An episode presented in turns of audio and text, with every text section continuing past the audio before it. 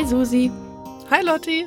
und herzlich willkommen bei einer neuen Folge von unserem Podcast Nachgeburt. Ihr habt schon gesehen, heute geht es um das Thema Stillen bzw. Flasche geben. Also um das große Thema, wie ernährt man ein Kind in den ersten Monaten seiner Lebenszeit. Aber bevor wir damit anfangen, wollten wir uns gerne noch mal kurz vorstellen für alle, die vielleicht heute zum ersten Mal äh, reinhören. Mein Name ist Lotti, ich bin 30 Jahre alt und bin Mutter eines inzwischen ein Dreivierteljährigen Sohnes. Ist mir letztens aufgefallen. Ich sage immer noch, der ist anderthalb, aber er ist inzwischen tatsächlich ein Dreiviertel. Genau. Und zusammen mit der, mir macht den Podcast die Susi. Magst du dich auch mal kurz vorstellen? Ja, gern. Ich bin die Susi. Ich habe Zwillinge geboren im März 2021. Und äh, mein Alter ist nicht relevant. mein Gott, Spaß. Ich bin 36 und ja, ich freue mich einfach riesig, auch so ein bisschen, ja, individuelle Details ähm, aus so einer relativ speziellen Situation mit Zwillingen zu teilen. Genau, das ist ja auch so ein bisschen der Grund, wieso wir den Podcast machen. Also wir wollen ganz offen und ungeschönt darüber sprechen, wie es so ist, vor allem im ersten Jahr mit Baby, was einen da so bewegt und beschäftigt, vor allem auf emotionaler Ebene, weil uns das auch sehr gut getan hat, als unsere Kinder so klein waren und wir uns einfach sehr freuen, wenn es nur einer oder einem von euch da draußen genauso geht, wenn ihr den Podcast anhört. Da freuen wir uns auch über Feedback immer und wir haben äh, letztens tatsächlich auch die Frage bekommen, wie wir uns denn auf so eine Aufnahme hier vorbereiten. Können wir vielleicht mal ein bisschen Transparenz hinter den Kulissen machen? Susi, wie sieht das so aus im Normalfall? Unsere professionelle Podcast-Vorbereitung. Ja. Ja, ich habe vorhin schon im Scherz gesagt, ne, im Vorgespräch, äh, ich habe mich nicht vorbereitet. äh, nee, Quatsch. Ähm, was dazu zählt, ist, die Kinder schlafen.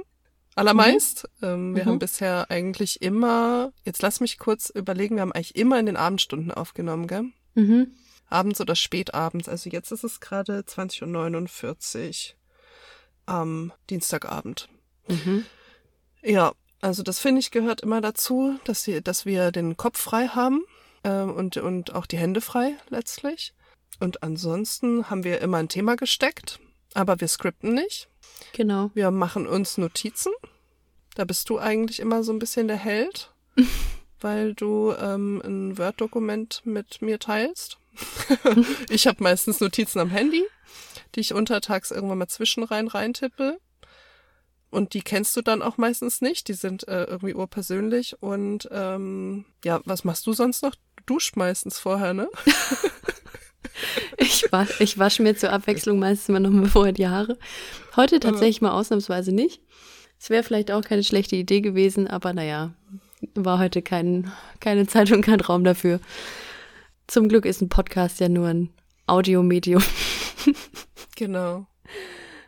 Ja, tatsächlich läuft es, läuft es bei uns so ein bisschen, ich würde sagen, eine Mischung aus spontan und einfach auch die Gedanken, die wir da mit euch teilen wollen, reifen auch so ein bisschen über die Zeit. Also wir stimmen uns ja immer so ein bisschen vorab, was wollen wir als nächstes gerne aufnehmen für ein Thema und dann schmeißen wir uns ab und zu mal so ein paar Ideen hin und her. Oder wie du gerade gesagt hast, genau, ich tippe mal ein bisschen Stichpunkte in das Word-Dokument, aber das meiste entsteht dann tatsächlich einfach im Gespräch. Ja, jetzt live, genau. Mhm. Also ich wurde, es ist tatsächlich ähm, das, das Schöne, das Magische, auch für uns beide, ne? Am Ende der ganzen Aufnahme ist es dann so, dass wir ein, entweder sagen, hm, okay, muss man viel schneiden, oder es war halt, es war halt voll der Groove. Und die letzten Folgen waren echt voll der Groove, gell? Ja, fand ich auch. Und da würde ich sagen, grooven wir uns mal ins heutige Thema rein, Mhm. nämlich das Thema Stillen, Flasche geben. Und wir können da aus beiden Aspekten tatsächlich berichten zum Thema Stillen und Flasche geben, weil du hast erst gestillt Mhm. und dann Flasche geben und ich habe nur gestillt. Ich habe vom Thema Flasche geben null Ahnung, deswegen bin ich auch Ja. super gespannt, was du dazu erzählen Mhm. magst. Genau. Vorneweg wollten wir äh, einen kleinen Disclaimer setzen, auch wenn wir keinen Ratgeber-Podcast finden, aber gerade bei dem Thema stillen Flasche finden wir das wichtig, einfach nochmal drauf hinzuweisen. Habt ihr bestimmt alles schon mal gehört.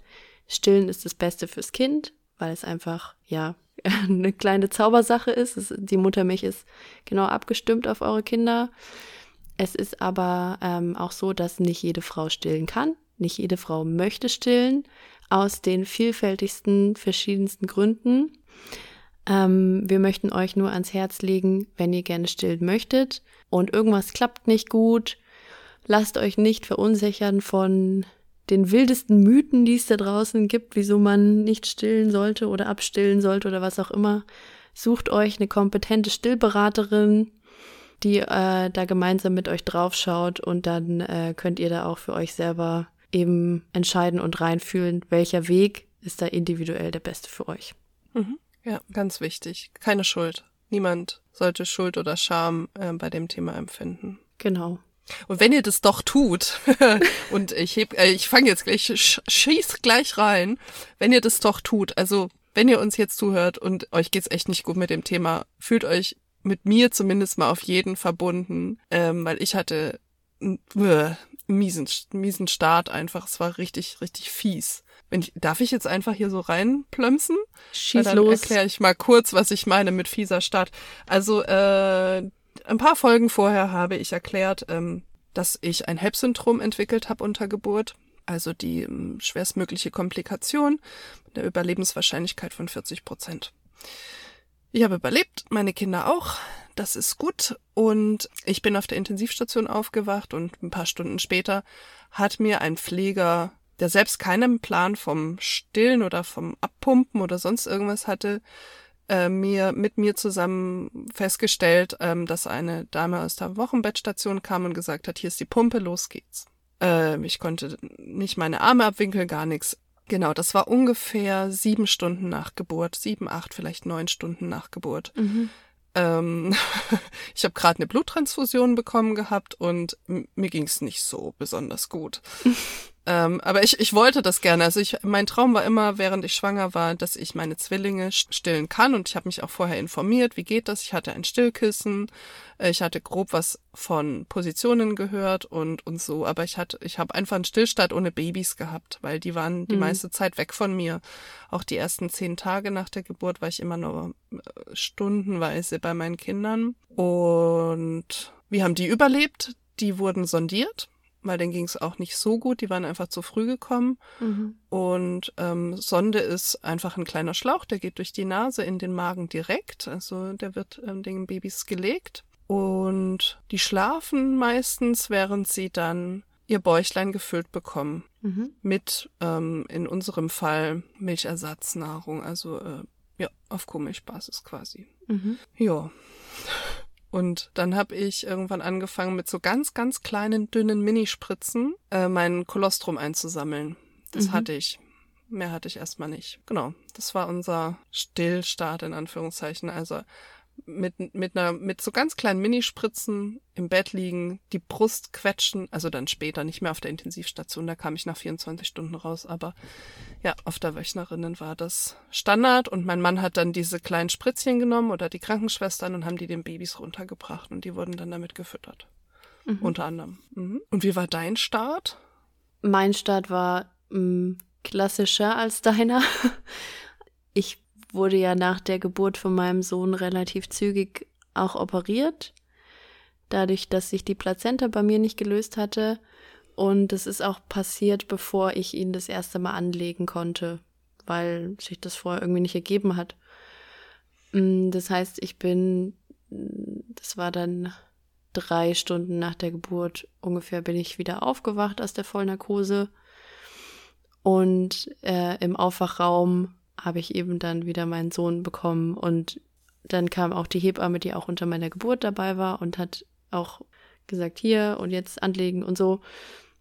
Und ja, das habe ich dann gemacht.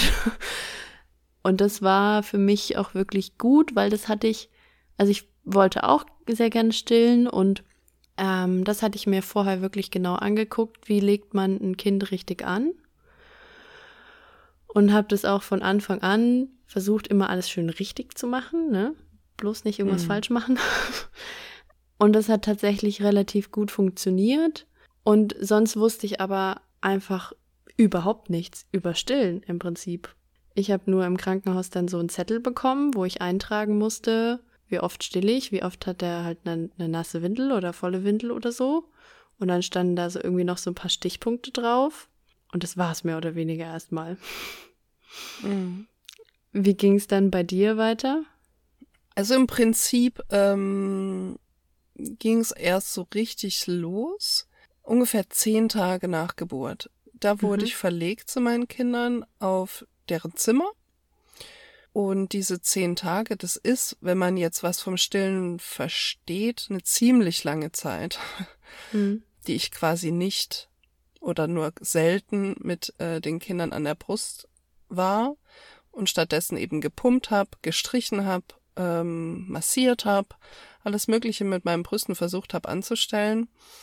Und das war aber zumeist mit sehr wenig Erfolg oder erfolglos. Also ich hatte wohl einen Milcheinschuss. Ähm, das war auch irgendwann mal nachts dann, dass ich dann mich gemeldet habe und gesagt habe, ich habe den Eindruck, bei mir platzt gleich alles. Was ist da? Ist das jetzt entzündet? Und dann waren die ganz entspannt und haben gesagt, nee, nee, das ist jetzt der Milcheinschuss, der kommt bei Ihnen später. Und war auch, war dann, wie die, wie die Erklärung kam, war ich dann auch d'accord damit, so war ich fein damit. Aber es war eigentlich von Beginn an wenn wir jetzt über Gefühle sprechen, und das ist ja irgendwie so unser Anliegen, war es für mich so, dass ich den Eindruck hatte, von mir wollen alle möglichen Leute etwas. Also es gab unglaublich viele Stillberaterinnen und Wochenbettstationsschwestern und auf der Neo bei den Kindern waren Beraterinnen und, und, und, mhm. und, und. Und die hatten die Aufgabe, die Kinder zu trainieren mit kleinen so Mini-Saugern, haben praktisch die Kinder manchmal saugen lassen an so, wie so Saugtrainer waren das. Diese waren erst ganz klein und dann wurden die immer größer und mhm. sahen so ein bisschen aus wie eben Flaschenaufsätze. Später waren es dann auch richtig kleine Fläschchen und die haben praktisch die Sonde reinlaufen lassen und gleichzeitig dem Kind was zum Saugen angeboten und später dann eben wirklich auch Milchfläschchen angeboten. Also mini, mini, mini Milchfläschchen. Sowas kriegt man im Handel nicht. So klein mhm. sind die.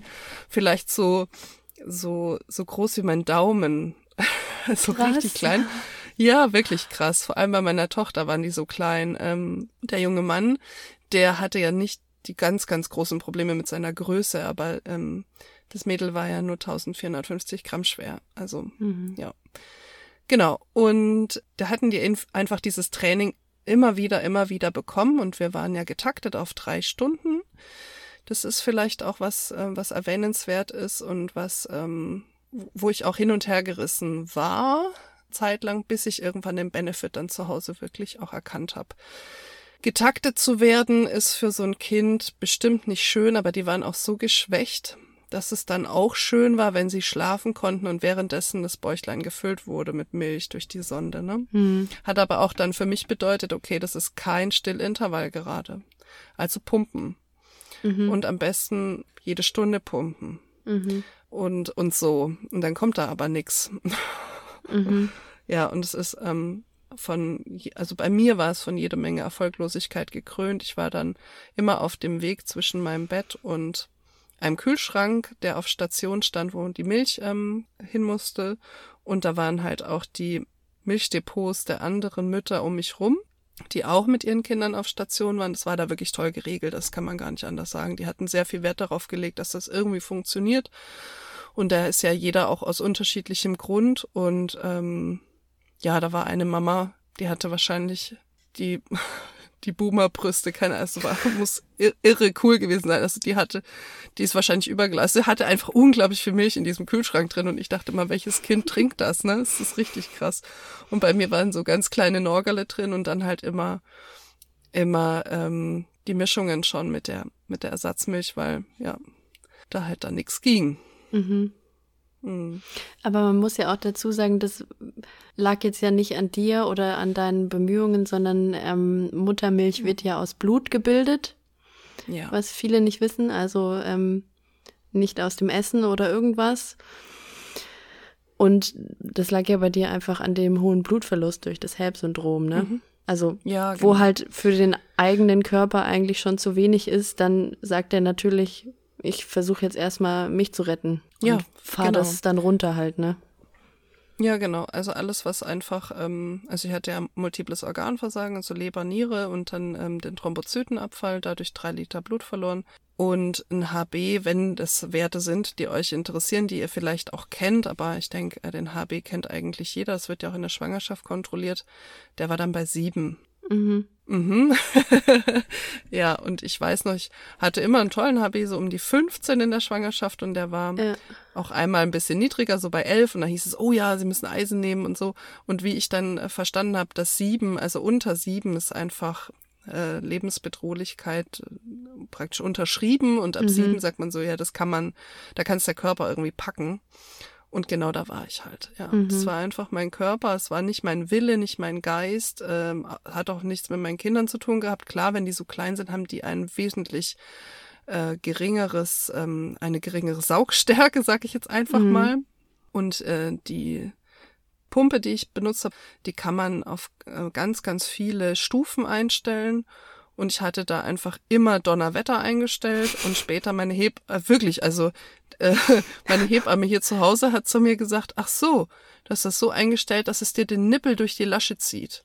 Und und ähm, ich habe Gott, also es ist so schade, dass ich nur insgesamt waren sieben Wochen ähm, mich damit rumgeschlagen habe, sage ich jetzt einfach mal. Mhm. Es ist mhm. so schade, weil meine Brüste, also meine Nippel, die waren anscheinend richtig, richtig gut darauf aus, so. Also das hätte wahrscheinlich richtig gut funktioniert. Also es waren noch alle traurig. Weil, weil hm? die, äh, die Hebamme, die meine Geburt dann im Krankenhaus äh, übernommen hatte, die kam auch am nächsten Tag zu mir und guckt mir auch beim Stillen zu und sagt, du hast mega Brustwarzen, es wird geil funktionieren. Ich dachte mir so, was ein Kompliment. Ja, aber das ist, also ein Stück weit war ich ja dann auch hin und wieder verzweifelt und wenn einem dann da jemand so ein Kompliment über auch oder so ein Feedback gibt über, also ist schon was Intimes eigentlich, aber ich habe mhm. in der Zeit auch gelernt, dass Brüste, wie ging's, also das ist eine, also pass auf, ich sage jetzt erstmal, wie es mir damit ging. Brüste oder meine Brust als solches hatte, war als ob es nicht mehr mein Körperteil ist. Ja. Also war irgendwie gemeingut oder Kindsgut ja. oder beziehungsweise hatte auch den äh, hier mein mein äh, Stillberaterin, Krankenschwestern, wie auch immer gehört. Mhm. Hm. Mhm. Das war gar kein schönes Gefühl, also wirklich überhaupt nicht schön, gar nicht. Und das ja. Ich hatte auch manchmal so Widerwärtigkeit, wenn dann äh, klar war, okay, Kinder wachen wieder auf und wir probieren jetzt mal das erste Mal Tandem stillen, also wo man beide Kinder gleichzeitig anlegt, also jedes Kind eine Brust und dann kann man auch wechseln. Ich, also ich hatte manchmal dieses, ah oh nee, Kacke, jetzt schon wieder so ungefähr, mhm. weil es halt null intim war. Also ich, ich glaube, also heute glaube ich, würde ich das nochmal machen. Ich würde mir versuchen, mehr Intimität in diese Situation, auch wenn ich im Krankenhaus bin, zu kreieren und ähm, viel weniger dran rumgefummele und vorher, was auch schlimm war, vorher wiegen, also die Kinder wurden vorher gewogen. Ich weiß nicht, ob man das so kennt, ob das so Standard ist. Da war es ganz normal, weil man mhm. halt wissen wollte, wie viel Muttermilch kam im Kind an. Mhm. Und damit hat man gemessen, was ich leiste, auf Deutsch gesagt, also mhm. ja, meine Produktionsstärke. Und man hat auch die Leistung meiner Kinder gemessen. Was schaffen mhm. die schon? Wie stark sind die? Mhm. Und das war also, ah, ich verstehe das. Man wollte da auch das Beste fürs Kind so. Man wollte das irgendwie unter Kontrolle halten, auch durch dieses maximal niedrige Gewicht von ähm, von unserer Tochter. Aber ja, zwar kontraproduktiv für den Erfolg, dass ich Langzeit stillen konnte. Mhm. Ja. Kann ich sehr gut nachvollziehen. Weil es ist, also zu stillen ist wirklich harte Arbeit und man verbringt so unglaublich viel Zeit damit. Es, es kursiert ja immer dieser Fakt, ich sehe das öfter mal auf Instagram. Stillen ist quasi eine Vollzeitarbeit, wenn man sein Kind die ersten, das erste Jahr lang stillt entspricht mhm. es der gleichen Arbeitszeit wie einem Vollzeitjob. Mhm. Und das ist es halt tatsächlich auch. Und wenn du dich damit nicht wohlfühlst, dann, ja, ist wie wenn du in die Arbeit gehst und deine Arbeit ist furchtbar. ja. Ja. Aber mit diesem, dass sich, dass sich das Verhältnis zur Brust so ändert, das kann ich auch sehr gut nachempfinden. Vielleicht bisschen anders als du, weil bei mir da weniger fremde Menschen involviert waren. Mhm ganz am Anfang, als es um den Stillstand ging, dann auch, dass da mal Leute an mir rumgefummelt haben, aber dann war es halt tatsächlich so, dass einfach meine Brüste waren für meinen Sohn da, aber sonst für nichts anderes. Also ähm, zum Beispiel auch mein Mann durfte die auch nicht wirklich anfassen, solange ich mhm. gestillt habe, weil es einfach, es hat sich für mich nicht richtig angeführt. Die Aufgabe war Ernährung von denen, aber nicht was anderes. Ja. Und es hat auch echt eine, eine Zeit lang gedauert, bis sich das wieder, ja, zurückgebildet hat. Also mental quasi zurückgebildet hat. Ja, genau. Mhm. Genau. Ja, apropos zurückbilden, das fällt mir jetzt gerade spontan ein. Äh, ich mach's mal ganz kurz. Wie kommt man denn zu der Entscheidung, in meiner Situation stillen zu lassen? Äh, das gab zwei Einflussfaktoren, die wirklich, wirklich, wirklich wichtig da waren. Nämlich, ähm, mein Sohn hat eine sehr schwierige oder man konnte es nicht hundertprozentig sagen, woher das kommt, eine Komplikation gezeigt und hat über den Darm geblutet und das auch viel, also nicht wenig, sondern viel und man hatte da auch schon eben Thema Lebensbedrohlichkeit grob abgesteckt, zumindest was macht man im Notfall und ähm, ja. Dann war irgendwann der Punkt gekommen, wo man mit dem Latein am Ende war und es hieß, also sie hatten versucht quasi ihn von dieser Milchersatzgeschichte wegzunehmen und nur noch auf Muttermilch zu stellen. Das war für mich natürlich auch der brutalste Stress ever. Mhm. Und wir haben dann auch gesagt, okay, dann kriegt nur er alle Milch, die ich habe, weil ich ja so wenig habe und wir gucken mhm. mal. Und dann wurde mit einer Uniklinik noch kommuniziert und Ärzte haben sich beraten, was machen wir denn mit diesem Kind und mit dieser Mutter und mit der gesamten Situation. Und dann war relativ zügig klar, ich soll vegan gehen. Das war dann schlecht kommuniziert an die Küche und ich war dann auf einmal mit einem Teller Nudeln da gesessen. Es war grausam. Es war mein ganzes Essen dann für den Tag, also oh. für den Tag. Ich habe dann äh, meinem Mann Bescheid gegeben, der kam da auch zu dem Zeitpunkt jeden Tag. Dann von zu Hause gefahren, hatte was zu essen mitgebracht. Aber das hat alles nicht gereicht, weil da war eben wieder Blut in der Windel und dann haben wir relativ, dann gab es die nächste ähm, Stufe, das hieß komplett weg von der Muttermilch auch, komplett weg von äh, der tierischen Milch. Der geht auf eine vegane Milch, muss man alles mit einberechnen, was das äh, für einen bedeutet. Das ist schweineteuer, da kostet eine kleine Dose über 200 Euro. Ähm, aber bei uns war es einfach lebenswichtig, überlebenswichtig für mein Kind und ähm, dann zahlt das die Krankenkasse etc. Bla bla bla. Mhm. Es hat aber auch für mich bedeutet, mein saugstarker kleiner Mann wird mir weggenommen und äh, wird mir weggenommen, ja. Es, es hat sich wirklich so angefühlt, als ob mir mein Kind irgendwie auch weggenommen wird. Und das war richtig kacke. Mhm. Äh, weil mein Mädel hat es hätte es sehr, sehr, sehr gut gebrauchen können, dass ihr Bruder mich anschmeißt, damit mhm. ich sie noch mit versorgen kann, weil sie einfach, ja, sie war da, sie war schon stark so für das, wie sie drauf war, aber sie war halt mega mini und hatte dadurch einfach nicht, wenn ich jetzt sage Leistung, meine ich das nicht blöd, sondern ähm, ja. Also das waren Worte, die wurden da so besprochen, ja. Man mhm. hat von Leistung halt auch schon irgendwie gesprochen und mhm mit der Hebamme hier zu Hause habe ich das dann genau das diskutiert. Also wir waren hier schon auf Fläschchen zu 100 Prozent äh, vegan, dann Fläschchen normale Milch, die man halt so im Handel kauft und Muttermilch. Abpumpen, ausstreichen und anlegen, aber nur mit dem Mädel. Das bedeutete, ich habe also ein Kind angelegt und mein veganes Fläschchen neben mir das Kind mit meinem veganen Fläschchen da gehabt und ähm, auf anderem Brust noch die Pumpe. Mhm. Mhm. ja, und dann kam natürlich, weil sich alle so wahnsinnig gefreut haben, Besuch. Mein Schwiegervater. cool. Und jetzt bin ich ehrlich, also die Pumpe ist da nicht gelaufen. Ich, ich brachte das nicht fertig. Ich wollte auch, also ich war auch immer noch ziemlich schwächlich, also ich wollte auch nicht ständig irgendwelche Räume wechseln. Ähm, das heißt, ich habe meine Tochter dann angelegt und mein Mann hat unseren Sohn gefüttert mit, äh, mit Flasche. Und das hat sich dann für mich mal eine Zeit lang noch ganz okay angefühlt, aber ich hatte immer dieses, diesen inneren, unglaublichen Wunsch, beide Kinder so versorgen zu können. Und das war für mich ganz arg traurig. Und ich habe auch irgendwann zu meiner Hebamme gesagt, hey, ich will ihn einfach nochmal anlegen. Ich habe mich dann, ich bin damit nicht fertig so. Hm. Und dann hat sie gesagt, pass auf bitte, auf gar keinen Fall. Das könnte ihm das Leben kosten, so. Mhm. Scheiße. Ja. Oh, jetzt glaube ich echt kurz Gänsehaut. Damit habe ich nicht gerechnet, dass es mich jetzt doch so fängt. Ja. Es war richtig schlimm.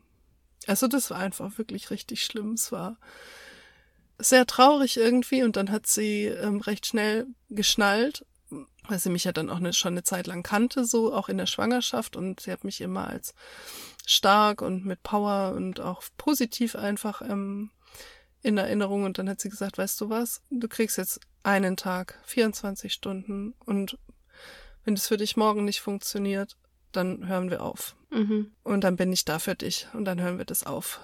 Die Tortur hören wir dann auf. Bist du da dabei? Und ähm, ich war völlig platt und ich habe gesagt, ich kann das doch nicht aufhören, ich kann das doch nicht einfach lassen. Und dann hat sie gesagt, morgen, morgen reden wir wieder. Und ähm, das hat ein paar Tage gedauert. Ich habe das, weil sie kam da täglich, ich habe das dann nicht einfach mal eben schnell so ähm, beschlossen, aber ich habe irgendwann begriffen, worum es geht. Nämlich, wir brauchen hier eine ausgeglichene Mutter mhm. in einer ziemlich ho ohnehin hochbelastenden Situation mit Schlafmangel und Co. und so. Und ich musste auch immer konzentriert sein, dass ich es hinkriege, die Milchnahrungen auseinanderzuhalten. Und wir haben am Anfang auch die strenge Auflage gehabt, dass die Fläschchen und Sauger und mhm. auch die Schnuller getrennt werden voneinander und immer sterilisiert werden zwischendurch. Mhm. Mhm. mhm. also mega der Job einfach. Es war mega der Job. Klar, voll entspannt, ey. ja, es war voll entspannt. Also Gott sei Dank hatte ich dann halt bald eine Haushaltshilfe und die wusste dann, ähm, hat es auch in Anführungszeichen mit überwacht. Das hört sich jetzt auch krass an. Aber wenn man so gaga ist durch den Schlafmangel, also ich hatte dann irgendwann schon manchmal Schiss, dass ich die Fläschchen verwechsle oder so. Und wir haben uns dann beholfen mit Aufkleber auf den Fläschchen und Farben und so. Das hat gut funktioniert. Er lebt, er ist fit, es geht ihm gut, er hatte keinen Zwischenfall, ist nicht auf die Intensivstation nochmal gekommen. Yes. Ähm, yes, genau. Und er lebt heute auch nicht vegan, er ist omnivor und es geht ihm wirklich richtig, richtig gut. Und äh, ja, das war auch lange Zeit eine Frage eben bei den Kinderärzten. Und äh, das ist halt ähm, dieses, ja, nach sieben Wochen dann nach so einer Tortur abstillen. Und ich kann ganz einfach sagen, ich habe zu meiner Hebamme gesagt, was mache ich denn jetzt mit meiner Milch? Und dann sagt sie, du hast keine. Mach dir keine Sorgen. Das bisschen, was du jetzt hast, das geht beim Duschen raus. Das hast du vielleicht irgendwann mal so ein bisschen im BH. Du kannst noch eine Einlage nehmen, aber eigentlich ist es vorbei. Und so war es auch. Ich hatte gar keine Probleme. Krass. Mhm. Also schade eigentlich, dass ich keine hatte. Und ich frage mich auch, wie, wie, wie Abstillen so geht eigentlich, also wie das wirklich geht. Ja, das kann ich dann gerne noch meine, meine Erfahrung mhm. berichten. Mhm. Aber mich würde nochmal interessieren, weil das, glaube ich, ein ganz, ganz entscheidender Punkt ist und ich glaube, auf den werden wir auch in der Folge noch öfter kommen. Man mhm. darf immer was in einer Stillbeziehung verändern, wenn man merkt, irgendwas ist nicht gut, egal ob das für das Kind ist oder für die Mutter. Mhm.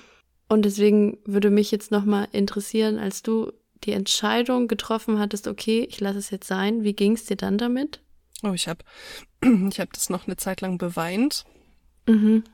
Weil, ähm, ja, also auch wenn es eigentlich nicht dahin gehört, für mich das Thema Leistung da einfach schon ein Ding war, so, was kann ich denn überhaupt? Wer bin ich denn überhaupt? Ja, kann ich anscheinend, bin ich nur gut genug dafür zu wickeln mhm. und Fläschchen zu machen und so?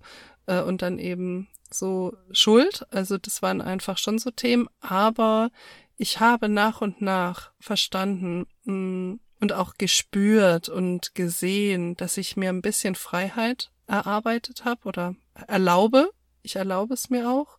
Und es ist vielleicht doch einfach so jetzt ähm, gewollt. Äh, wie auch immer, Spiri Susi sagt, ähm, sagt, ähm, sagt er auch, dass manche Dinge vielleicht irgendwie sowas wie vorbestimmt sind, keine Ahnung. Es war auf jeden Fall dann so, dass ich nach, nach einer gewissen Zeit losgelassen habe und das halt auch sehr genossen habe, dass meine Mutter auch mal äh, die Kinder versorgen kann. Mhm. Und andere Menschen ähm, und wir keine so krasse Abhängigkeit da jetzt, was die Ernährung angeht, haben. Mhm ähm, und ich, was weiß ich, ähm, mal zum Arzt gehen kann, ohne mir einen riesen Kopf zu machen, wie ich die jetzt mitnehme und dann da im, ähm, im Pausenraum, nee, wie heißt das, im Wartezimmer stille. Mhm. So, und ich habe dann auch, wie wir dann noch ein bisschen mehr dann unterwegs waren und die ersten weiß ich nicht, das erste Mal so richtig draußen und so. Da habe ich dann auch gemerkt, boah, ich glaube, ich krieg das auch, also hätte das auch gar nicht gut hinbekommen, mich jetzt hier irgendwie, wenn man zwei gleichzeitig stillt, also im Prinzip komplett oder halt obenrum zu entblößen. Da gibt's bestimmt Tricks und Kniffe, aber ich war halt super ungeübt. ich, ne, so, ich hatte da einfach auch wenig Erfahrung und da habe ich dann irgendwann äh, loslassen können. Aber ich habe es lange, ich war lange traurig darüber. Ich habe es lange beweint und wie man ja offensichtlich auch gerade noch mal äh, gespürt hat, ist es ja, ist da noch was übrig von der Emotion. Mhm, kann ich gut verstehen. Ja, wenn du ähm, deine Emotionen zu deiner Stillbeziehung oder zu dieser, du hast ja eine ganz lange Zeit gestillt, gell? Mhm. Ähm, das wäre jetzt so mein Traum gewesen. Ähm, hast du da irgendwie so drei Hauptemotionen oder wie so Stichwörter oder so, wo du sagen würdest, das würde es jetzt perfekt beschreiben? Boah, sehr schwierig zu sagen, weil ähm, sich, also um es nochmal vorne wegzunehmen, ich habe bis ganz knapp über den ersten Geburtstag gestillt und so eine Stillbeziehung verändert sich ja auch mit der Zeit und auch was einen da bewegt, verändert sich in der Zeit total viel. Deswegen reichten, glaube ich, drei Worte einfach nicht, um das zu beschreiben. Mhm. Ich kann ja vielleicht einfach mal so, so einen kleinen Abriss auch geben über den Verlauf, wie du es gerade gemacht hast. Mhm. Also ich hatte die Situation, dass ich mit einem HB von neun aus der Klinik gegangen bin, also auch deutlich unter dem Normwert. Und die Hebamme von meiner Geburt hatte mir auch noch gesagt, ja, das mit dem Milcheinschuss, das kann ein paar Tage länger dauern durch den Blutverlust und so. Ich hatte auch das Glück, dass die mir direkt im Krankenhaus eine Stillberaterin geschickt hatte, die meine Brustwarzen gelasert hat mhm. und damit schon da, glaube ich, auch größere Schäden erstmal verhindert hat. Und ich weiß nicht, was mein Körper da gemacht hat, aber ich glaube, ich habe in der Beziehung einfach wahnsinnig Glück gehabt. Mein Sohn ist Montagmorgen geboren worden. Mittwochmittag sind wir aus dem Krankenhaus nach Hause gegangen und ich hatte Mittwochabend einen Milcheinschuss. Mhm. Also für den Blutverlust, den ich hatte und den ganzen Verlauf, echt schnell. Und ich glaube, das lag, also erstmal habe ich da, glaube ich, einfach Glück und es lag auch einfach daran, ich hatte überhaupt keine Ahnung, wie man mit einem Neugeborenen umgeht.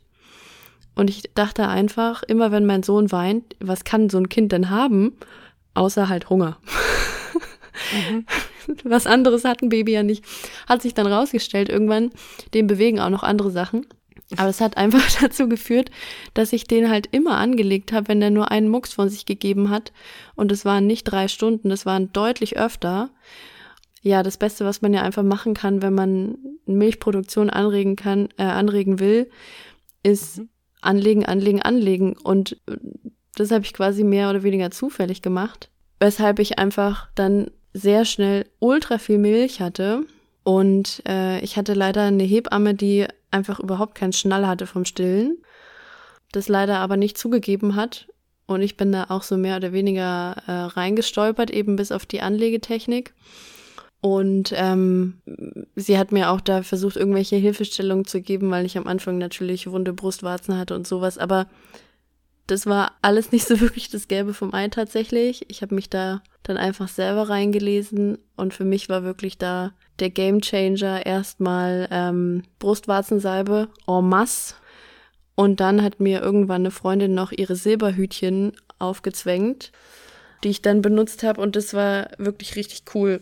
Und dann war das nach drei, vier Wochen, ähm, so diese Anfangszeit, war auch Stillen dann nicht mehr mit Schmerzen verbunden. Mhm. Also das lief tatsächlich relativ schnell, relativ problemlos und es lief halt auch im wahrsten Sinne des Wortes. Das heißt, wenn mein Sohn an einer Seite getrunken hat, lief die andere Seite einfach mit. Mhm. Und ich habe mir irgendwann noch so einen Behälter gekauft. Ich glaube, es heißt Milchauffangbehälter den man mhm. sich so an die andere Brust dran flöppen kann, um die Milch aufzufangen, weil ich sonst einfach immer komplett voll gesabbert irgendwo lag halt. Mhm. Ja, und hatte dann auch viel Milch eingefroren, schnell und solche Sachen. Genau. Und mein Problem war tatsächlich dann eher schnell, dass ich ähm, Probleme mit Milchstau hatte, weil ich halt einfach so viel gestillt habe, wenn mein Sohn dann irgendwie mal länger geschlafen hat, hat sich halt hat die Brust schon wieder nachproduziert und es wurde aber nicht abgerufen.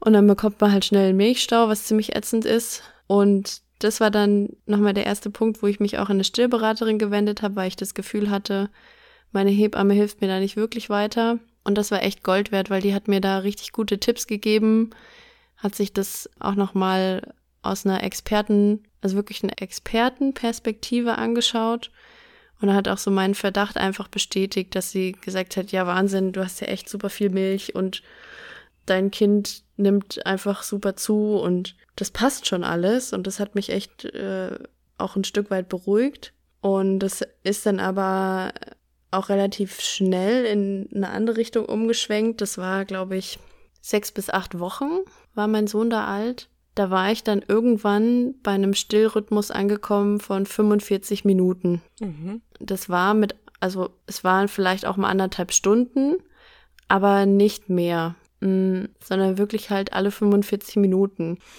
Mhm. Und das, ich habe irgendwann gemerkt, mich hat es so krass fertig gemacht, weil du kannst nichts machen in der Zwischenzeit. Du bist sowieso schon wenn du voll stillst, ja sehr, sehr abhängig einfach, mhm. weil du alles, was du machen willst, ja immer so timen musst, dass du zur nächsten Stillmahlzeit wieder zur Verfügung stehst. Wie du gerade schon gesagt hast, also eigentlich muss das Kind überall mit hinkommen. Mhm. Und ich musste halt dann auch immer gucken, was schaffe ich jetzt, wenn ich jetzt ähm, zehn Minuten stille, dann irgendwie noch keine Ahnung, vielleicht ein Bäuerchen machen oder irgendwie ausgespuckte Milch wegwischen, dann vielleicht noch eine Windel machen, sind schon wieder 20 Minuten um. Das heißt, ich habe dann noch 25 Minuten, um vielleicht irgendwas zu machen, vielleicht mal aufs mhm. Klo gehen oder äh, die Treppe runter, um irgendwo rauszugehen und dann mir zu überlegen, wenn ich jetzt zum Drogeriemarkt gehe, wo ist da auf dem Weg eine Bank, dass ich wieder stillen kann? Also ich konnte zum Beispiel auch irgendwann im Laufen stillen, weil es halt einfach, ja, das war total abgefahren. Und es hat mich aber wirklich krass belastet, weil ich erstmal gemerkt habe, es macht mich psychisch fertig, diese sehr starke Abhängigkeit. Und es hat sich halt auch nicht irgendwie eingestellt, was mir dann viele Leute gesagt haben, ja, und es wird dann von Natur aus länger und dann schläft das Kind auch länger und so. Sondern es wurde halt eigentlich immer ärger. Und ähm, ich habe auch gemerkt, wie es mich einfach körperlich wirklich sehr stark auslaugt haben wir ja gerade schon gesagt, die Muttermilch wird halt aus dem Blut gebildet und ich habe gegessen wie ein Mähdrescher einfach, mhm. um diese Produktion irgendwie aufrechtzuerhalten. Und habe gesagt, okay, ich muss jetzt irgendwas ändern und habe mich wieder an die Stillberaterin gewandt und die hat gesagt, mhm, mhm. Und wie alt ist das Kind? Acht Wochen. Äh, hm, naja, also dann sollte der schon so anderthalb bis zwei Stunden, sollte der schon schaffen. So mhm. stillen nach Bedarf. Man kann nicht zu viel stillen, das gibt's nicht. Aber ich habe mir dann halt tatsächlich mich der Frage konfrontiert, was ist physiologisch notwendig, das heißt für die Ernährung, mhm. und was ist nettes Add-on für Kuscheln, Nähe, Schmerzlinderung, was auch immer, Beruhigung. Und sie hat dann zu mir gesagt, oder ich habe ich hab dann halt gesagt, na ja, aber der weint halt dann nach einer Dreiviertelstunde immer und ich habe das schon probiert, aber ich weiß nicht, was ich machen soll. Und dann hat sie gesagt, na ja, hast du es, hast du wirklich mal probiert, ihn irgendwie anders nochmal zu beruhigen? Oder also ich glaube schon, dass der das schaffen kann. Und ich habe das so ein bisschen gebraucht, dass sie mir dann nochmal den Rücken stärkt und habe nochmal die Kraft gesammelt und habe ähm, gesagt, okay, für mich ziehe ich es jetzt durch mhm. und probiere das mal aus. Und es hat funktioniert. Es war richtig scheiße anstrengend, weil halt nach einer Dreiviertelstunde einfach mein Kind geweint hat aber ich dann irgendwann wusste, der weint nicht, weil er Hunger hat, sondern der weint, weil er überfordert ist oder der weint, weil er müde ist oder weil ihn irgendwas beschäftigt. Und mir ist es extremst schwer gefallen, in diesem Säuglings- und neugeborenen Stadium da die Bedürfnisse irgendwie auseinanderzuhalten, weil mein Sohn das aber auch einfach nicht differenziert angezeigt hat. Also ich habe mir Videos angeguckt, wie zeigen Neugeborene Hunger oder so. Es hat überhaupt nicht zugetroffen. Der hat einfach geweint.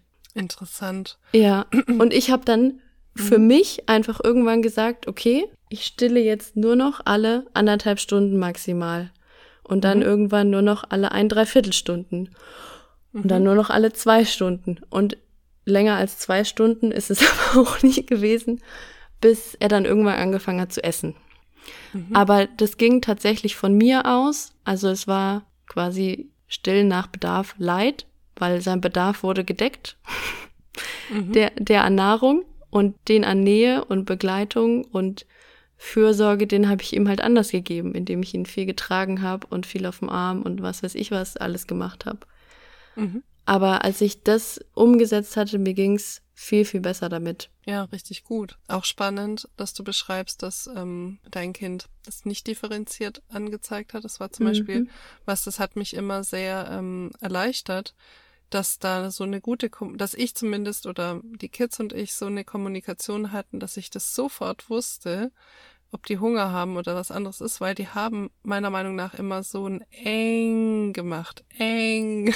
Mhm. Also das habe ich auch immer noch im Ohr, das ist weg jetzt mittlerweile. Mhm. Äh, logisch, die werden bald zwei. Aber da war so eine Art von Geräusch, das irgendwie immer anders war und ich habe das auch anderen Leuten beschreiben können. Die haben das, glaube ich, nicht gehört. Ich weiß es nicht. Man hat mhm. immer freundlich genickt und es gab auch immer diese Hungerfäustchen ähm, als die Kinder noch ganz, ganz klein waren, dass, dass sie sonst eigentlich so jetzt nicht so die Fäustchen geballt haben, wenn irgendwas anderes war.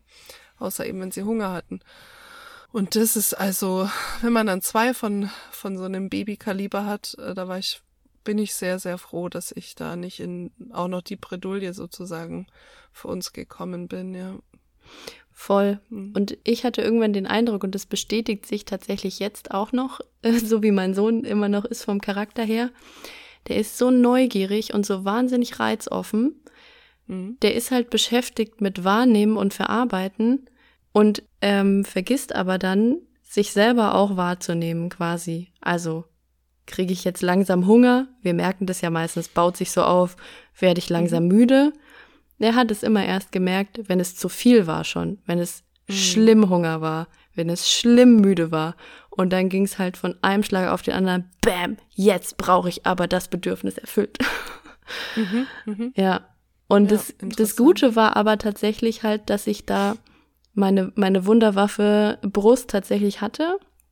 Weil auf der einen Seite wusste ich, okay, wenn ich die Kapazität dafür habe, mental, körperlich, wie auch immer, ich kann es auch so aushalten, ihn zu begleiten, wenn er weint, wenn ich weiß, er hat jetzt keinen Hunger. Ich kann aber auch einfach, wenn mir gerade so viel ist und ich das nicht schaffe, Brust raus, Kind dran und es ist Ruhe. Ja, das habe ich auch von einer Freundin, die auch Zwillinge hat. Die hat auch zu mir gesagt, stillen ist auch, damit sie still sind. Also, ja. ne? Wie auch immer, die hat also, die hat Zwillinge voll gestillt. Äh, größter Respekt. Ähm, mm. Ganz, ganz coole Frau. Aber das war eben auch so ein Satz, da habe ich dann auch so drüber nachgedacht. Wie, wie, gesagt, ich dachte mir dann ja, hm, keine Ahnung, kann ich, kann, mache ich, geht halt nicht so, ist halt nicht mehr. Aber sicherlich, man kann auch mit dem Fläschchen solche Beziehungen mhm. herstellen und ähm, also was ich zum Beispiel immer noch jetzt bis heute, also bis heute Abend getragen hat, ist, ähm, dass es ein Fläschchen zum Schlafen gibt. Mhm. Ich meine, jetzt erhalten die das selber und die sagen schon mehr, wenn es leer ist und so Geschichten. Ne?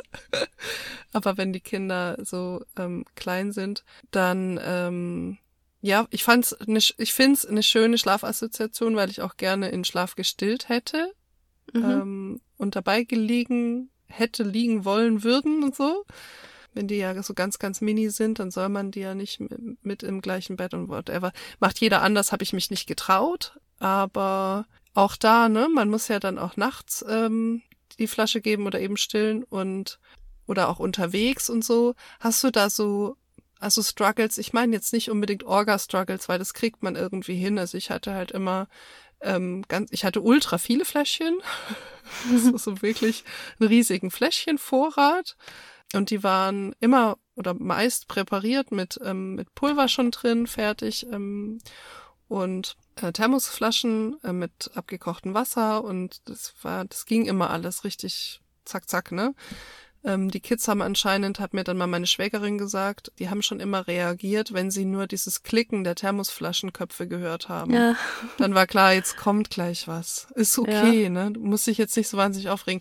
Ich kann das nicht bestätigen, also wahrscheinlich war das schon so, ich kann es nicht bestätigen, weil ich war immer im größten Stress. Mhm. Ich war immer im größten Stress, weil da Hunger angemeldet wurde, dass das möglichst schnell geht und da war ich auch so nicht im Neid im bösen Sinne, sondern so ein bisschen, mh, hm, habe ich vielleicht zu den Müttern geschielt, die halt dann gestillt haben, weil die hatten jetzt nicht so den Beschaffungsweg bis zu dieser Milch. Mhm.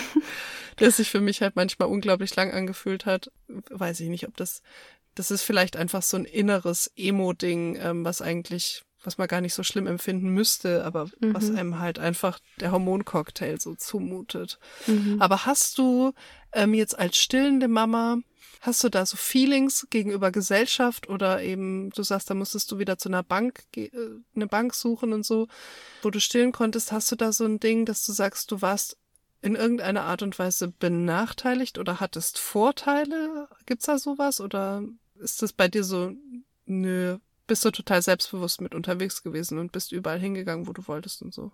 Ich bin äh, überall hingegangen, wo ich wollte, aber halt mit Kind, dass ich mhm. immer stillen konnte. Aber ich habe tatsächlich ähm, auch durch diese krasse Frequenz am Anfang relativ schnell da die Furcht verloren, was Stillen in der Öffentlichkeit angeht das war das erste Mal natürlich auch einfach die, super äh, aufregend und ich hatte da auch einfach Angst davor und oh mein Gott, was denken die Leute und so. Und am Anfang ist es ja wirklich auch noch eine Fummelei. Das muss man ja nicht nur selber lernen, sondern das Kind muss es ja auch lernen. Und bis mhm. man sich dann da das Kind irgendwie an die Brust gefummelt hat und so und man hat das Gefühl, alle gucken einen an, denken so, und irgendwann hat mich das aber überhaupt nicht mehr gestört, weil ja, das Kind hat Hunger, das Kind braucht Essen, fertig. Und ich hatte auch das große Glück, dass mich da nie jemand blöd angeredet hat.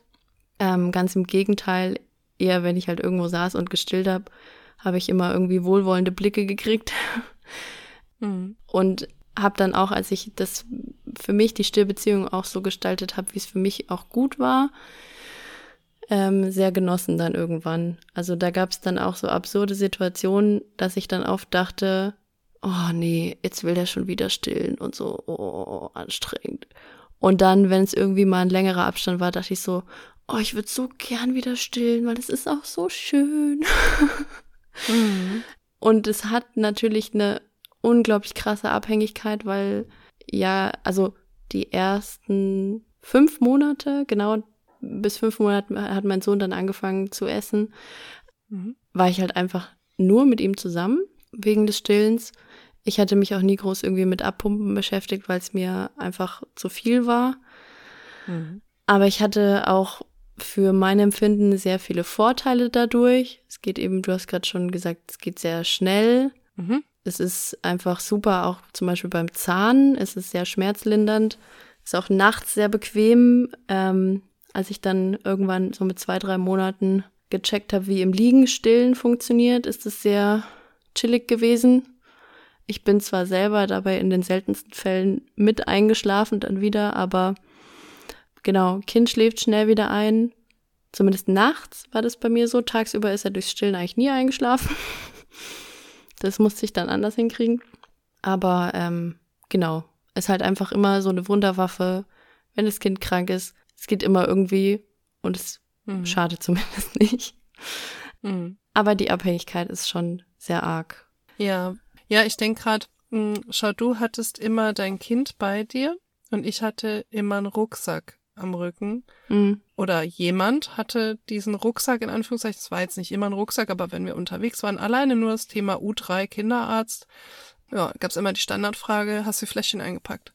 Mhm. Ist Wasser abgekocht und fertig und so. Mhm. Weil es gibt dann natürlich den Moment, wo sich das Kind ultra aufregt, man hat's endlich wieder angezogen und der Kinderarzt guckt einen schon komisch an weil man fängt das Fummeln an, aber nicht am Kind, sondern in seinem Rucksack. Und ich dachte mir, was denkt der jetzt wohl? Mir war aber das dann auch so wurscht.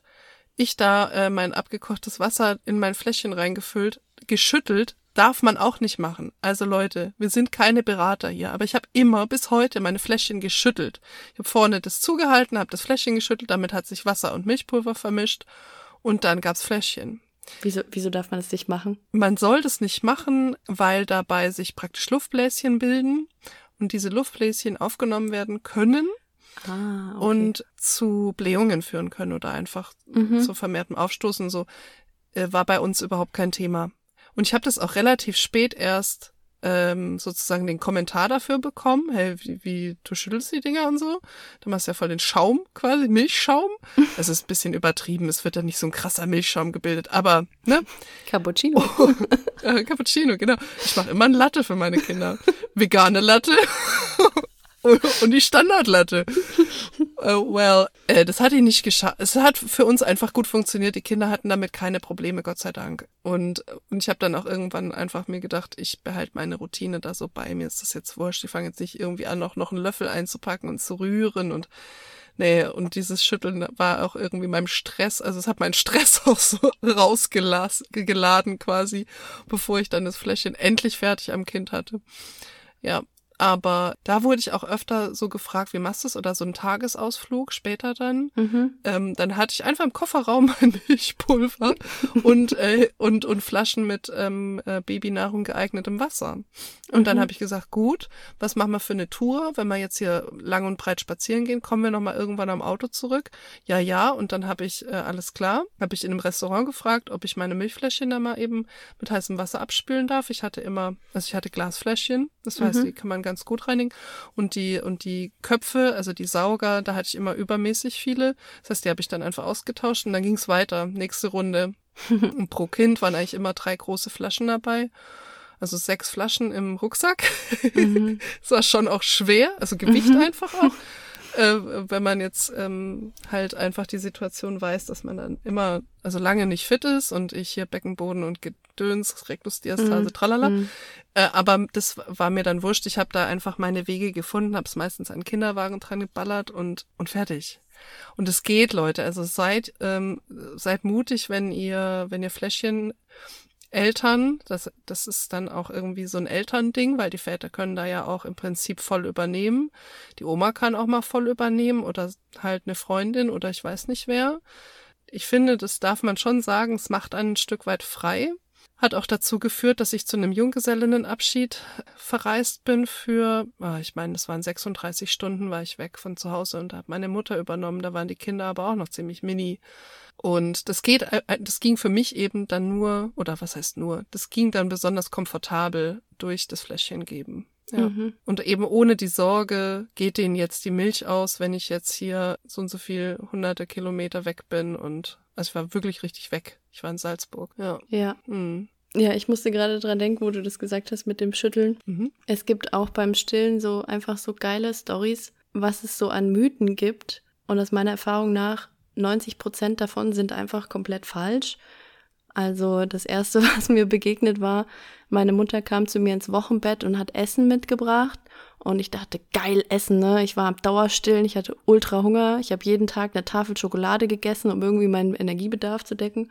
Und meine Mutter kommt und sagt, ja, das ist jetzt aber keine Gewürze dran, weil das ist ja dann nicht gut für die Milch. Und ich dachte so, bist du bescheuert? Ich esse doch jetzt kein Essen, was nach nichts schmeckt. Hau da Salz drauf und alles. Also stimmt halt einfach nicht. Man darf so ziemlich alles mhm. beim Stillen essen, auf jeden Fall, glaube ich. Aber trinken natürlich kein Alkohol, ne? Also Alkohol geht ins ja. Blut, mit Muttermilch aus Blut und so. Genau, auch keine und, Schnapspraline essen, ist klar. Genau.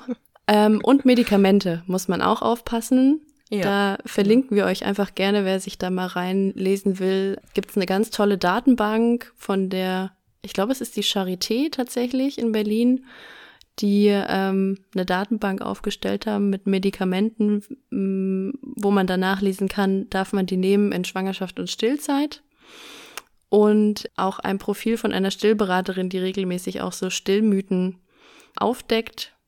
Das nächste große Thema war Stillen, wenn das Kind irgendwann Zähne bekommt, wo auch ganz viele Leute erstaunt waren, dass ich da noch weiter stille oder dass ich immer noch stille.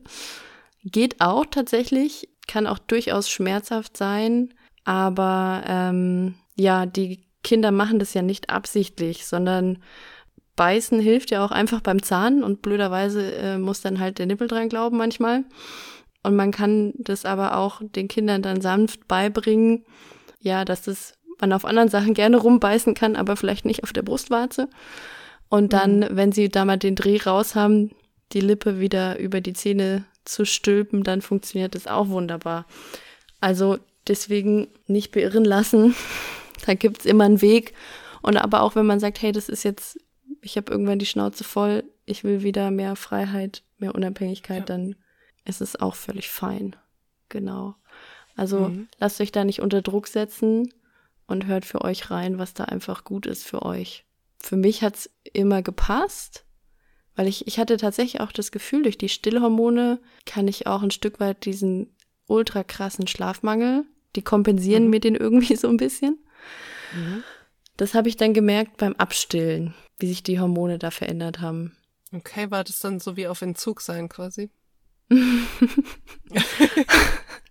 nee, ich war zum ersten Mal seit einem Jahr wieder richtig müde. Hört sich jetzt bescheuert oh. an, weil ich habe gerade gesagt, ich bin die ganze Zeit total übermüdet. Aber vielleicht kennt ihr auch dieses Gefühl, man ist so richtig schlimm müde, der ganze Körper tut weh, die Augen tun so weh. Ich sag immer, wie als könnte man sie sich so aus dem Gesicht nehmen und nebenhin stellen. Aber als ich dann abgestillt hatte, lag ich abends auf dem Sofa und bin einfach eingeschlafen. Und es ist mir wirklich schon ganz lang nicht mehr passiert, weil ich immer so im Alarm- und Bereitschaftsmodus, glaube ich, war auch. Durchs Stillen. Ja, das nennt man ja auch Ammenschlaf, ne? Also, ähm, dass man gar nicht richtig runterfährt. Ja, genau. Wie habe ich abgestillt, ist ja für einige auch relevant. Äh, ich habe mir da wahnsinnig Stress gemacht weil ich richtig Angst davor hatte, weil ich ja gesagt habe, es ist halt einfach immer so das Wundermittel der Wahl, wenn irgendwie gar nichts mehr geht. Mm, und ich dachte einfach, shit, was mache ich dann, ne? Wenn ich das nicht mehr habe. Und das war dann kurz vorm ersten Geburtstag, habe ich schon so gemerkt, okay, also ich hatte äh, schon länger tagsüber nicht mehr gestillt. Ich habe nur noch äh, zweimal nachts gestillt dann, mm, weil einfach sich die mm, Stillmahlzeiten tagsüber äh, schon durch Essen ersetzt waren. Aber darüber machen wir noch eine eigene Folge. Reden wir noch mal über Beikost. Mhm. Genau, also ich habe nur noch zweimal nachts gestillt und wir sind dann aber über den ersten Geburtstag von meinem Sohn sind wir in Urlaub gefahren. Und dann dachte ich mir, nee, das ist auch aufregend, so andere Umgebung und da war auch noch Familie dann mit dabei und Geburtstag kriegt er vielleicht noch nicht so mit, aber für mich ist es aufregend und so und dann waren wir auch noch alle krank über den ersten Geburtstag, total schön. Und dann dachte ich mir so, nee, das ist jetzt irgendwie nicht der richtige Zeitpunkt. Und war dann aber auch einfach selber schon, ich hatte es auch irgendwie satt. Ich hatte einfach keinen Bock mehr und dann hatte ich wirklich keinen Bock mehr, als es dann losging, auch in diesem Urlaub, dass er auch dann nachts beim Stillen nicht mehr eingeschlafen ist. Das heißt, er hat so ein bisschen genuckelt und war dann halt aber noch wach. Und dann dachte ich mir, willst du mich eigentlich verarschen? Das ist doch hier jetzt das Mittel der Wahl zum Weiterschlafen. Was ist denn los? Mhm. Dachte ich mir, hm, vielleicht braucht er das nachts einfach gar nicht mehr. Dachte mir aber, ja, hm, Zeit des Umbruchs, keine gute Zeit zum Abstillen, so. Mhm. Und dann ähm, sind wir nach Hause gekommen nach diesem Urlaub und wirklich in der Nacht ist er das erste Mal aufgewacht und ich war so verballert, dass ich ihn einfach nur mir so in den Arm geklemmt habe und er ist wieder eingeschlafen und ich auch. Und dann ist er das nächste Mal aufgewacht. Und dann dachte ich, Hä? ich habe ja noch gar nicht gestillt. Was ist denn da los? Und dann hatte ich irgendwie so eine, so eine Intuition, dass ich mir dachte, hey komm, ich probiere es einfach nochmal. Und habe ihn gekuschelt und habe ihm noch einen Schluck Wasser angeboten und so. Und es hat dann schon eine halbe Stunde, glaube ich, gedauert, wo er einfach so ein bisschen unruhig war und gewuselt hat und so, aber nicht geweint, gar nichts. Und ist wieder eingeschlafen. Und dann dachte ich mir, krass, das könnte jetzt echt ein guter Weg sein. Und so hat es dann einfach weiter funktioniert. Und es war total schön, weil es für mich der richtige Zeitpunkt war. Für ihn hat es auch gepasst. Ähm, es hat sich mehr oder weniger einfach so ergeben. Mhm. Und dadurch, dass ich dann schon nur noch so wenig gestillt hatte oder nur noch halt nachts, war es auch für meine Brüste total cool, weil ähm, ich dann nicht dann noch mit einem Milchstau oder sowas zu kämpfen hatte, sondern das hat sich einfach dann von selber reguliert. Es ging dann auch ein paar Wochen, dass ich halt das immer beim Duschen gemerkt habe, aber dann war gut im Prinzip. Mhm. Ja. Ah, voll schön. Dass ihr das ja. so gemeinsam auch irgendwie erleben, also positiv gemeinsam erlebt habt, ne? Dass das kein, eine Geschrei-Geschichte war oder irgendwie so ein, kein Abschiedsschmerz bei deinem Kind offensichtlich. Ähm, mhm voll zu spüren war. Ja, das da bin ich echt voll schön. Sehr, sehr dankbar dafür auch, ja. ja. Hätte ich nicht gedacht. nee, kann ich verstehen, dass es nicht gedacht hast nach dem intensiven Start und auch einfach ja, da, ich glaube, wenn man sozusagen, äh, wenn man das jetzt ganz krass sagt, gegen den Willen des Kindes abstillt oder gegen das, wenn man überhaupt schon von Wille sprechen kann, vielleicht ist es eher der Instinkt oder sowas, dann ist das, also ich, ich habe das einfach so als Schuldigkeitsding empfunden. Ne? Wie kann ich das einfach wegnehmen, du das mhm. doch, wo das Beste für dich ist und du das doch so sehr verdient hast, weil mhm. du bist jetzt einfach da und kleiner Mensch und bla bla bla. Aber ja, nee, Klingt, ähm, klingt romantisch. Ich will auch. nee, bei uns ist es aber tatsächlich so, ich habe mich auch gefragt, wie kann man das denn jetzt mit der Flasche irgendwie ausschleichen? Und das geht natürlich, kann man mit Gewalt auch machen, also einfach sagen, es gibt es heute nicht mehr. Und wir haben das aber nicht gemacht. Ich habe meinen Mann gefragt und ähm, der hat gesagt, nee, pff, das machen wir nicht, lass denen doch ihr, ihren gute Nacht Trunk und auch nachts wachen die auch auf. Und dann gibt es das auch immer noch ein, zwei Mal, dass da noch ein bisschen Flasche getrunken wird, ist nicht meine ganze, aber ne, so, ich weiß nicht, Selbstberuhigung und ist alles mhm. gut, äh, du bist sicher, Mama oder Papa sind da oder beide. Und ja, voll. dann geht's weiter. Und ähm, dann wird weiter geschlafen und ähm, bei uns ist das jetzt aber auch tatsächlich so, es gab immer dieses, wir kommen von der Tagesmutter nach Hause und dann gibt's ein Fläschchen-Ding. Mhm. Und es gibt es jetzt nicht mehr. Und ich habe mich neulich gefragt, warum es das eigentlich nicht mehr gibt. Und wir haben das äh, mehr oder weniger durch Zufall, weil wenn ich von der Arbeit komme, habe ich auch Hunger, ähm, ersetzt mit einem Apfel.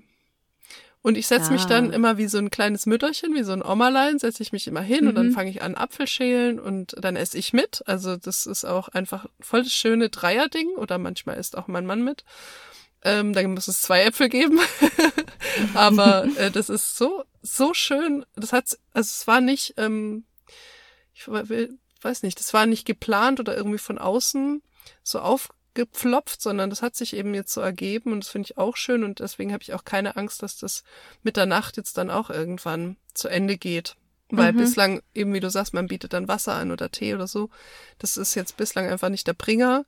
Wir haben das schon ab und zu mal ausprobiert, aber mm, das ist nur mal kurz cool und dann äh, wird sich versucht, sich dann das ein oder andere Kind da schon auch wieder hinzulegen und kräht aber dann irgendwie wieder los, weil das war es jetzt nicht, ne? Äh, mhm. Äh, das Wässerchen so, was du damit? ja, aber da habe ich, da bin ich auch voll im Vertrauen, dass sich das ähm, ergeben wird. Und zwar so, dass für alle gut ist ohne dass mhm. ich, ähm, dass ich den Kindern dann nochmal was wegnehmen muss. Ja, das will ich einfach vermeiden. Ja, voll. Das ist ja beim, beim Stillen und bei der Flasche da äh, tatsächlich relativ ähnlich, dass da mehrere Bedürfnisse einfach mit bedient werden. Also ja. erstmal Hunger natürlich, dann aber auch Sicherheit, Nuckeln irgendwie, Nähe, weil man, äh, beim Stillen hat man das Kind nah, beim Flasche geben auch so, ne? Mhm. Und das ist ja auch dann einfach eine schöne Gewohnheit, wenn man weiß, hey, ich wache nachts auf und dann kann ich irgendwie ein bisschen was nuckeln, es schmeckt auch noch gut und dann kann ich sicher weiter schlafen. Und das war ja bei mir jetzt dann beim Abstillen auch so und so hört sich das für mich auch gerade bei deinen Kids so an, wenn die irgendwann dazu bereit sind zu sagen, hey, ich akzeptiere jetzt auch was anderes, was mir gerade zum Beispiel das Bedürfnis Sicherheit oder Nähe irgendwie liefert, wie jetzt Kuscheln oder mhm keine Ahnung, was es sonst noch sein kann, Kuscheltier oder was weiß ja, ich, genau. dann ist es halt auch der richtige Zeitpunkt. Mhm. Und solange das für alle noch cool ist, ist doch prima. Wie also eingangs erwähnt, äh, darf da jeder wirklich seinen ganz eigenen Weg gehen und wir haben das nicht geteilt, um irgendjemandem Druck zu machen oder so, sondern wirklich, wirklich, wirklich, um äh, authentisch ähm, zu zeigen, mhm. wie das mhm. denn da so geht, abgesehen von Lehrbüchern und abgesehen von Stillberatern und Stillberaterinnen und ähm, ja. ja, und vor allem, um euch vielleicht auch mitzugeben, egal welchen Weg man wählt, man hat es halt einfach mit Babys zu tun. Das heißt, es ist auf jeden Fall nicht immer einfach. Es wird auf jeden Fall auch mal anstrengend sein. Es wird aber auch super schön sein. Mhm. Und beides kann, oder ja, beides kann super schön und super anstrengend sein. Und es ist aber auch okay. Ja, das gehört, das gehört einfach mit dazu. Das ist so ein bisschen auch der, der Teil, der Kampf ins Leben. Mhm. Für die Eltern oder für die Mutter in dem Fall dann eben auch. Ja. Genau. Wenn ihr Fragen habt, wenn ihr eure eigene Geschichte teilen wollt, könnt ihr uns gerne anschreiben. Auf Instagram, per E-Mail. Und ähm, ja, fühlt euch einfach eingeladen, sozusagen in den Club der Nachgeburtmütter. in den Deep Talk Club. Genau. Ja, wir freuen uns auch sehr, wenn ihr uns, ähm, wenn ihr euch vielleicht die paar äh, Sekunden Zeit nehmt ähm, und uns eine Bewertung hinterlasst, einfach dort, wo ihr den Podcast gerade hört. Das wird uns helfen, dass einfach noch mehr Leute auf den Podcast aufmerksam werden und denen vielleicht auch unser kleiner Austausch hier ein bisschen das Mutterdasein ähm, erleichtert. Mhm. Und damit verabschieden wir uns für heute von euch und von dem Thema Stillen und Flasche geben. Ich denke mal, wir machen ganz bald weiter auch mit dem Thema Beikost, Mhm. weil es thematisch einfach gut passt. Ja. Und würden uns freuen, wenn ihr auch da wieder einschaltet und reinhört. Jawohl. Ich freue mich aufs nächste Mal. Ich freue mich auch. Bis, Bis dann, dann. Susi. Ja, bis dann. Ciao. Ciao.